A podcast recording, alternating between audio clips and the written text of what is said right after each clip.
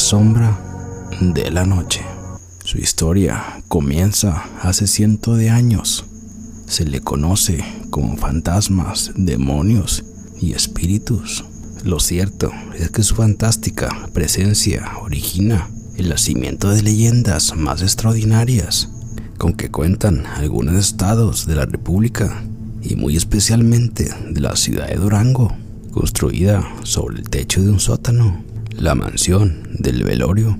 El Sabino es uno de los patrimonios arquitectónicos más valiosos de la ciudad de Durango, rodeado de enormes árboles que protege del sol a las personas que acuden a rezar por sus familiares o amigos recién fallecidos. En este lugar, según la versión de Héctor Corral, supervisor general del velatorio, los trabajadores tienen miedo de dormir en el sótano porque en repetidas ocasiones han sentido que los oprimen y que los levantan con todo el sillón mientras están dormidos. Sin embargo, que no soportó los constantes sustos del fantasma de este lugar fue el técnico de autopsia, Andrés Barbosa, quien vio claramente un hombre vestido de español que caminaba por los pasillos de las salas funerarias hasta que desapareció misteriosamente.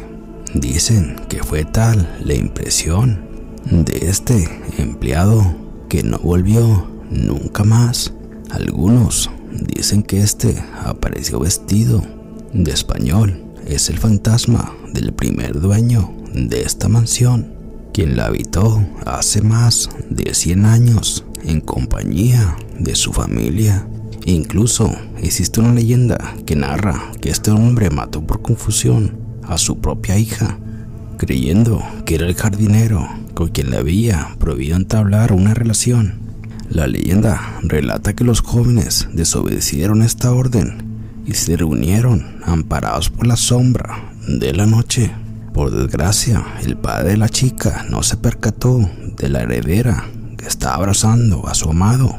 Con una sola bala atravesó el cuerpo de los dos enamorados, quedando sumido en el dolor y remordimiento hasta el final de sus días.